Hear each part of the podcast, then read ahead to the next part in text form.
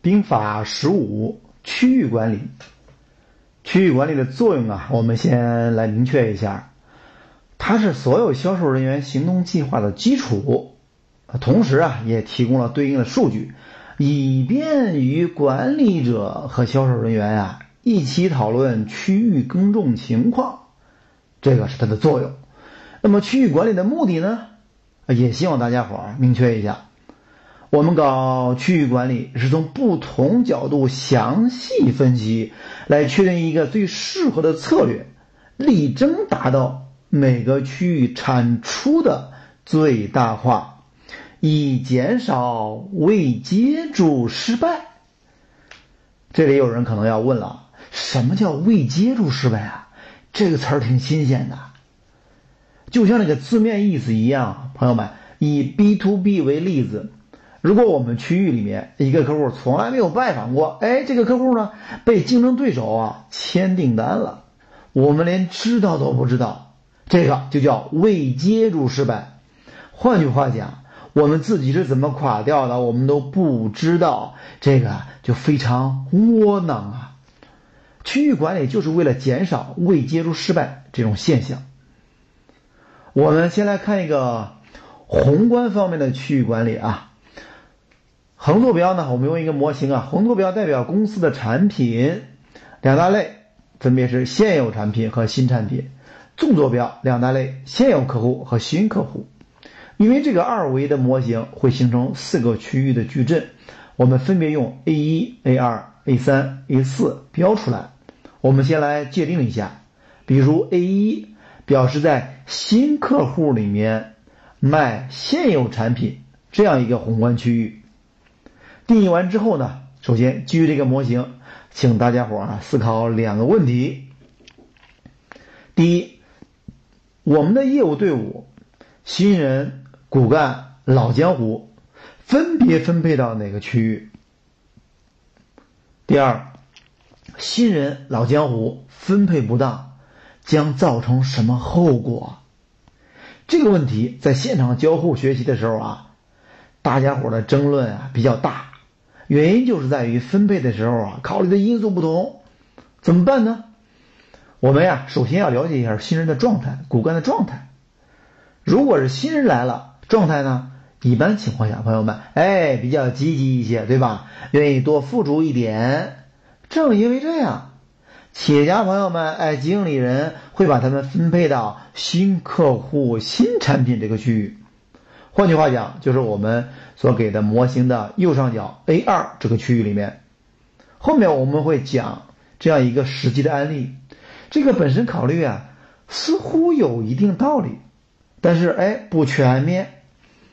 我们再看，如果是骨干呢，骨干啊肯定业务能力强嘛，开疆拓土的，那也必须得是新客户、新产品这个区域了，就是 A 二吗？听上去也有一定道理，但那样呢？也会带来危险。说一说企业家朋友们如何科学布局呢？我们呀，先来分析一下这个四个区域啊。从另外一个特性来看，就是他们工作起来难易程度有何不同啊？我们来看四个区域啊，最容易的区域，大家猜是哪一个呢？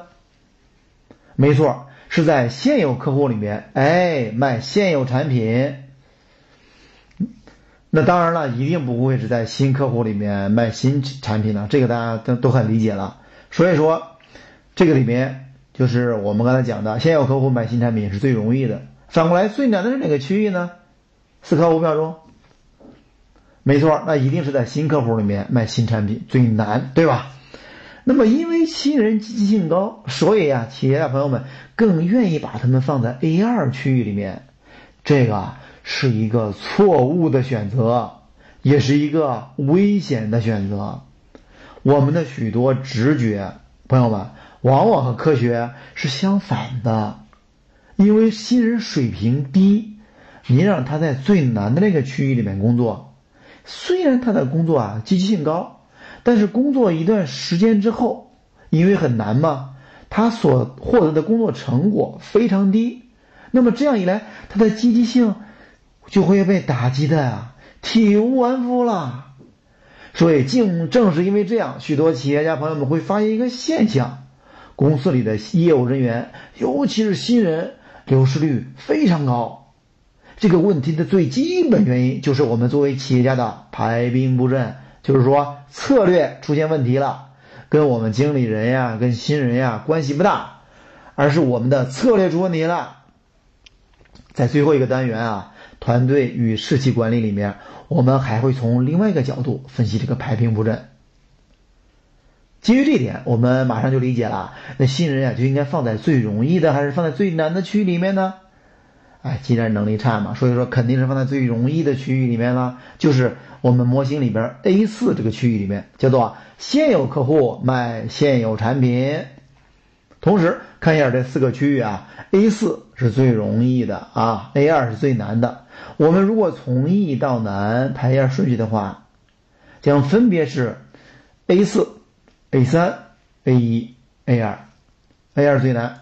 那么，如果是新人的话，给大家的建议是分别放在 A 四和 A 三，因为 A 三呢也是在现有客户里面卖新产品，相对来说呀还是要容易一点。同时，因为 A 三里面是卖新产品，新人呢积极性高，哎，愿意学习新东西，而且学习新产品呀属于一种知识性的，他掌握起来呀容易一些。反过来，开发一个新客户。不确定很强，而且呢，他也会觉得很困难。所以说，通过这个模型啊，各位可能已经清楚的感觉到了，新人放在 A 四和 A 三比较恰当。那么同时，朋友们想了，骨干的话，它应该放在哪里更合适呢？